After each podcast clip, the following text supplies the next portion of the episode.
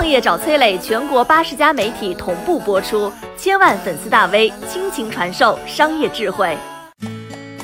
从山城首富到负债百亿，摩托之王的陨落告诉了我们怎样的道理？二零一零年十二月十四日深夜，山城高速路上，一串轰鸣声呼啸而过，尹先生以及三名好友分别驾驶四辆豪车超速行驶。被拦下后，尹先生四人趴在新买的兰博基尼车盖上写下检讨书。这位尹先生就是被称为“精彩哥”的人。他在2009年花三千多万买了一辆布加迪威龙，前后又陆续购入三十多台顶级豪车，比如价值千万的奔驰 SLR 722，中国仅有两台，另一台车主是周杰伦。精彩哥的喜好并不奇怪，精彩哥的财富也并不意外。因为他的父亲是曾经的山城首富，地球表面的摩托之王尹力帆。即便近日官宣破产并负债一百五十多亿，但是连宿命对手本田都难以忘记那曾经被尹力帆支配的恐惧。一切要从山城的嘉陵江畔说起。尹力帆一九三八年生于榨菜之都涪陵，家境一贫如洗，孩提时就粗通乐理，能操吹拉弹唱。又善数学解题，在报纸上还发表过文章。少年天成的高三时光，却因适当言论惹来祸事，被发配到塑料厂劳动。谁能料到这一番改造竟然偷走他二十年的宝贵青春？更令人意外的是，尹力帆以书为伴，二十年水滴石穿，又打通了英语的认读经络，水平修炼到了可以翻译外国名著的水平。一九七九年，四十一岁的尹力帆终于迎来了自己的百废待兴。他先去当了电大英文教师，后又应聘成为出版社的编辑。一九八五年底，自己创办书社，半年后发行教辅资料，叫《中学生一角钱丛书》。在那个尚没有三年模拟五年高考黄冈密卷的年代，销量突破了三千万套。一角钱的书，一本只赚一分钱。尹力帆在万元户都稀少的年代，第一桶金就装满了三十万。五十多岁的尹力帆漫步在山城的街头，几辆摩托车穿行而过，尹力帆连忙避闪，路人却都趋之若鹜。细看一眼啊，乃是当时的摩托之王嘉玲。一九九零年，刘德华和吴倩莲出演了一部摩托车电影《天若有情》。当时年轻人穿一件孟特娇，骑一骑嘉陵，相当于今天开玛莎拉蒂穿一身路易威登。尹力帆对嘉陵的羡慕，犹如嘉陵江水连绵不绝。闻着尾气，他去探寻商机。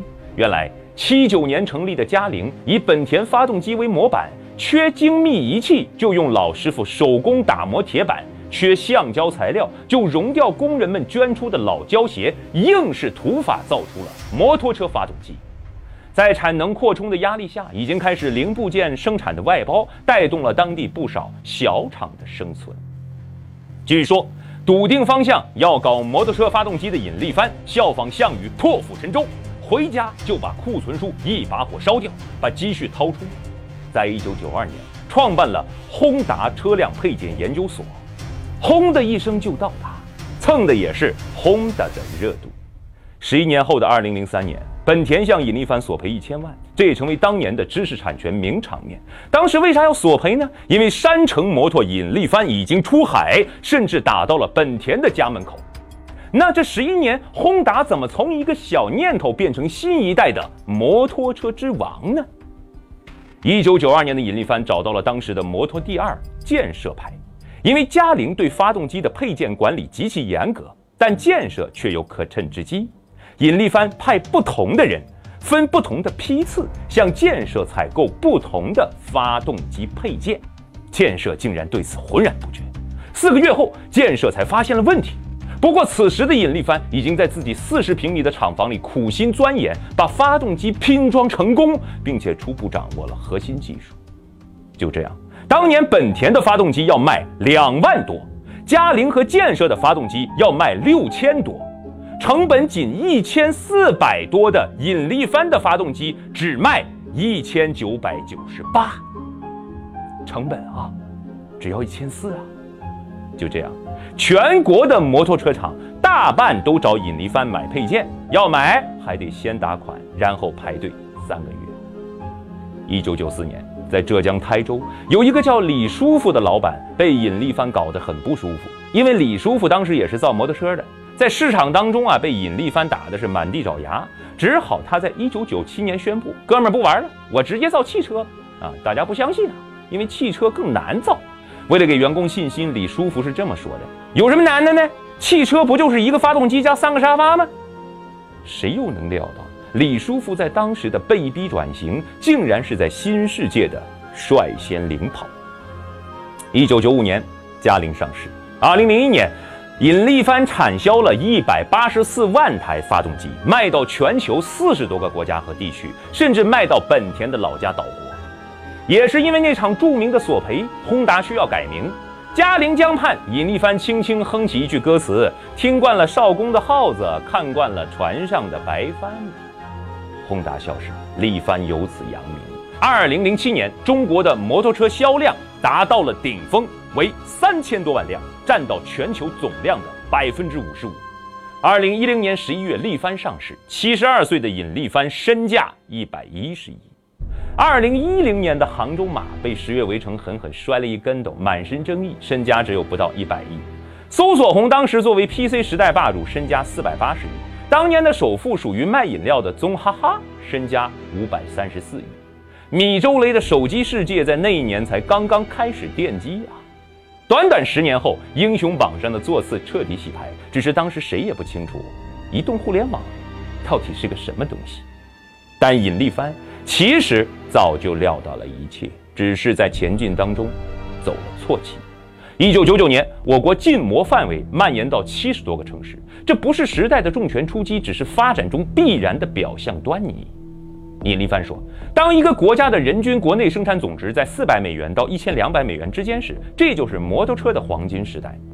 当到达一千两百美元之后，摩托车的销量开始下降，取而代之的就是家用汽车。”现在，中国的人均国内生产总值已经突破了一万美元，而人均一千两百美元已经是二零零三年的水平。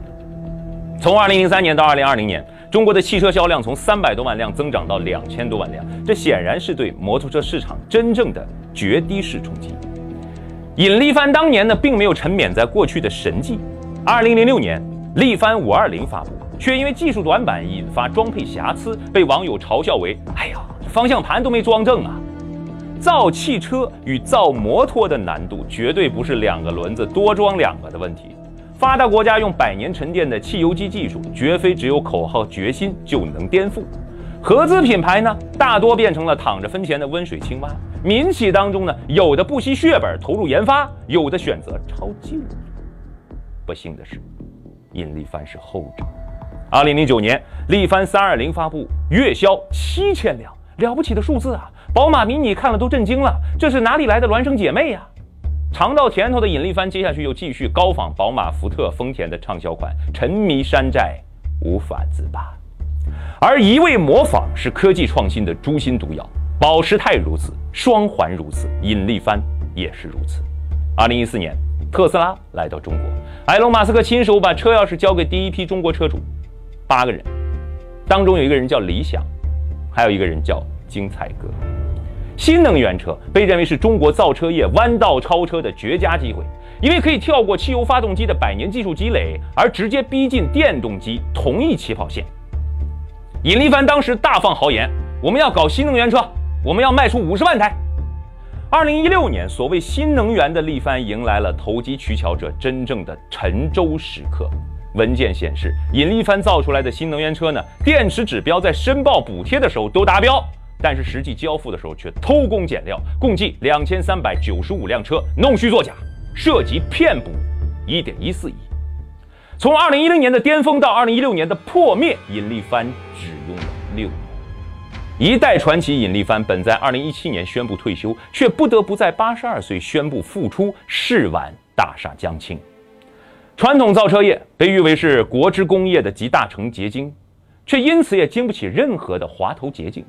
无论新旧造车，也都成为企业家人性的试金石。旧有尹力帆，新有夏周庭。有人说，如果给尹老爷子十年，他一定可以东山再起。其实这十年呢，不应该是再给，而是把时钟拨回。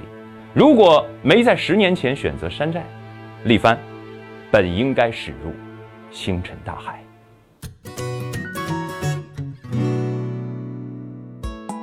我是商业小纸条，我在很多平台去分享过创业方面的课程和经验，比如说抖音、快手、百度、阿里、腾讯等等。